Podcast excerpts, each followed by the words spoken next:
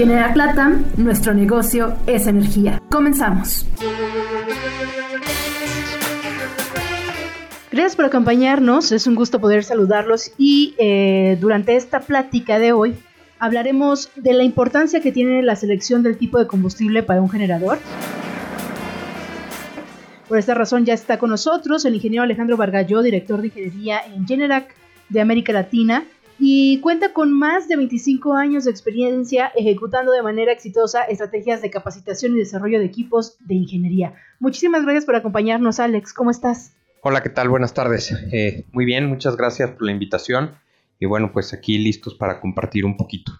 Gracias, Alex. Y bueno, seguramente es fácil para nosotros identificar algunos tipos de combustible, como la gasolina, el gas natural o el diésel, que son comúnmente usados en estos equipos, los generadores, pero ¿serán estos los únicos tipos de combustible? ¿Cuáles son sus características, ventajas, desventajas de usar uno u otro para la generación de energía? ¿Qué nos podrías comentar al respecto, Alex?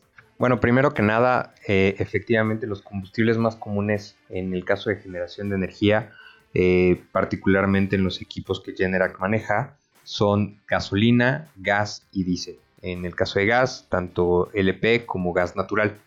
Eh, la preferencia en cada uno de ellos varía en cuanto al tamaño del grupo, es decir, la cantidad de potencia que, genera.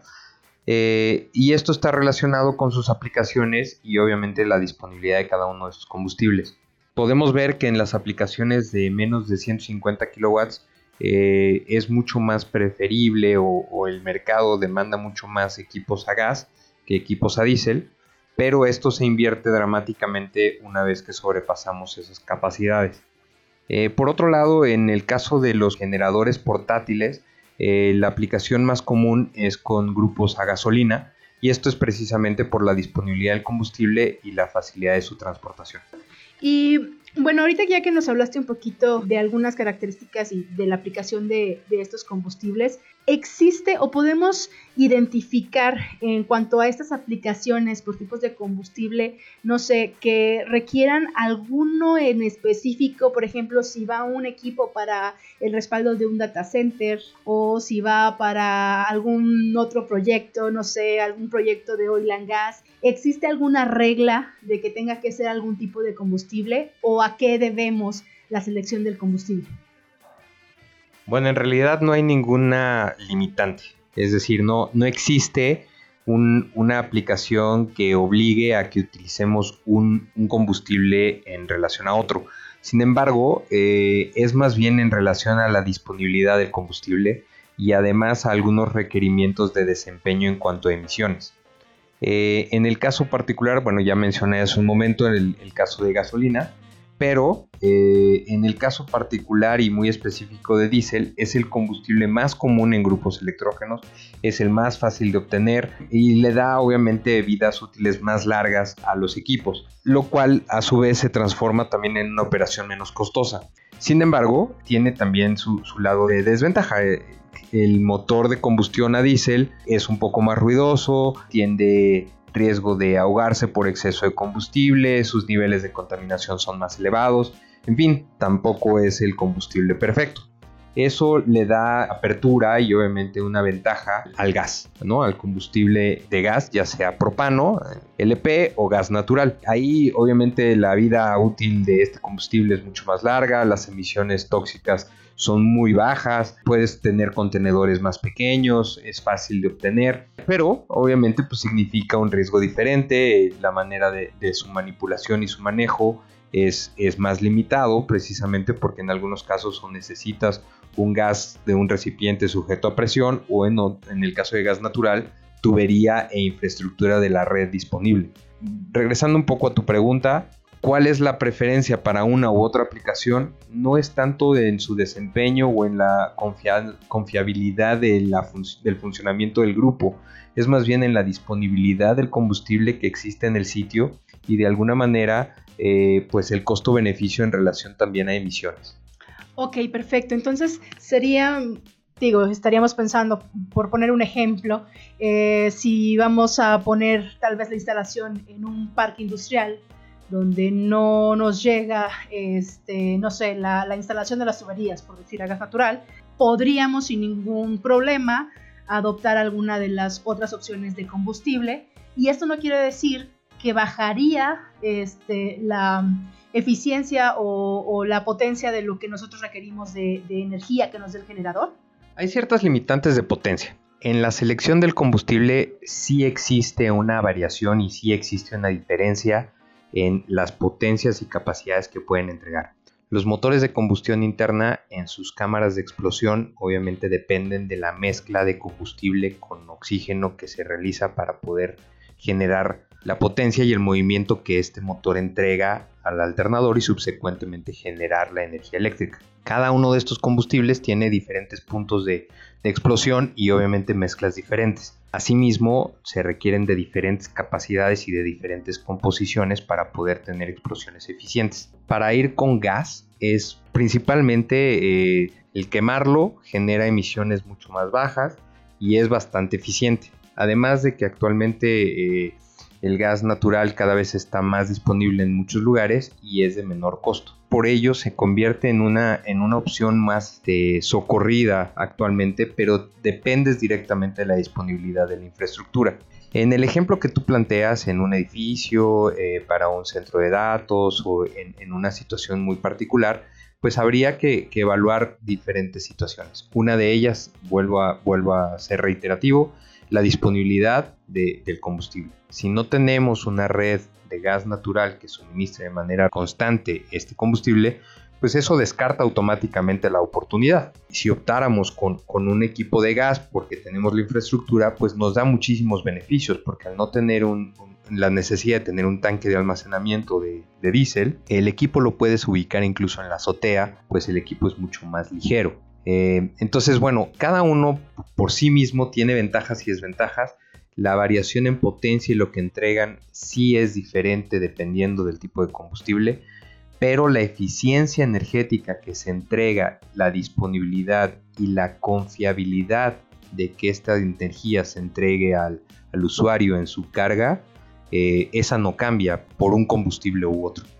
Ok, bueno, o sea, sí tiene su, su dificultad el hecho también de, elegir el tipo de combustible, porque eh, quiero entender que entonces cada proyecto va a tener sus, eh, sus propios requerimientos y también va a requerir, no sé, de acuerdo a, a los servicios que también tenga al alcance, ¿no? ¿no es así? Efectivamente, tiene que ver con la disponibilidad que tengas de cada combustible.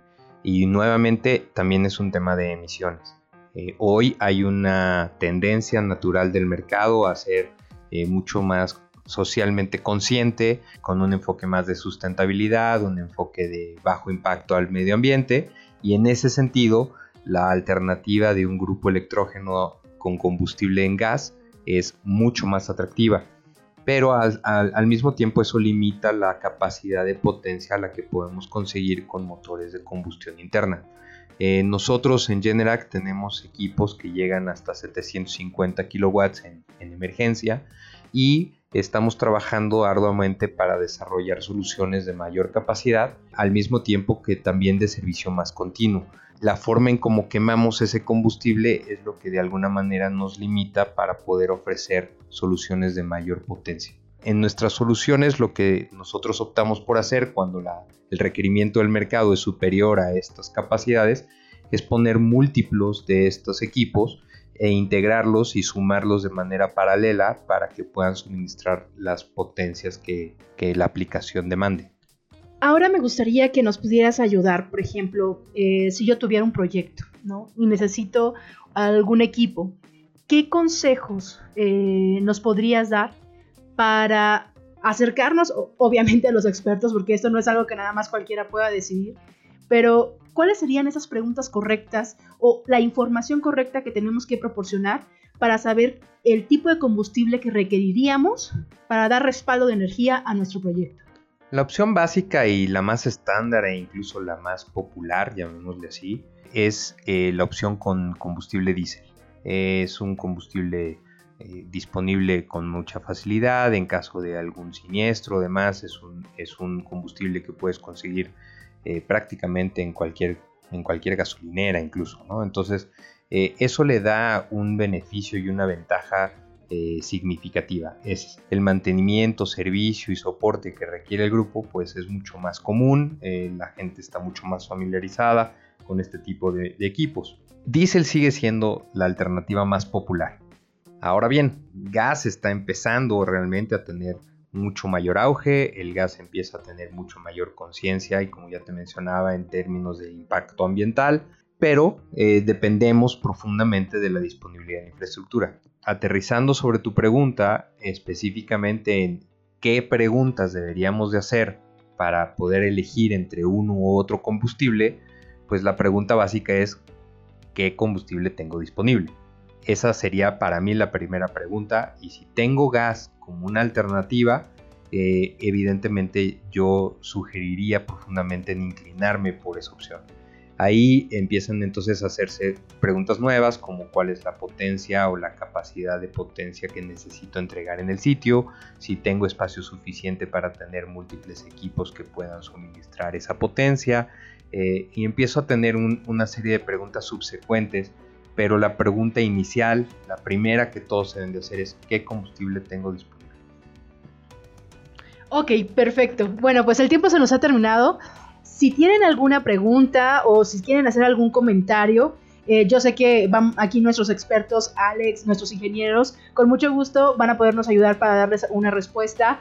Eh, pueden escribirnos o hacernos sus peticiones a contacto Gracias por acompañarnos. No sé si quieras agregar algo más, Alex, para la audiencia. Eh, pues no, nada más volver a agradecer este, el, favor que, hacen de, escucharnos, de, apreciar este tipo de, información que compartimos.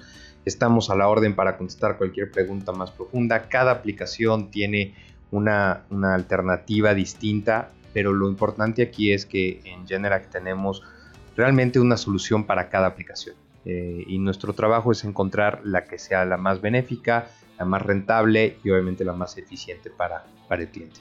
Muchas gracias. Esto fue Hablemos de Energía, Podcast Generac. Yo soy Jessica García. Hasta la próxima. Generac Latam, nuestro negocio es energía.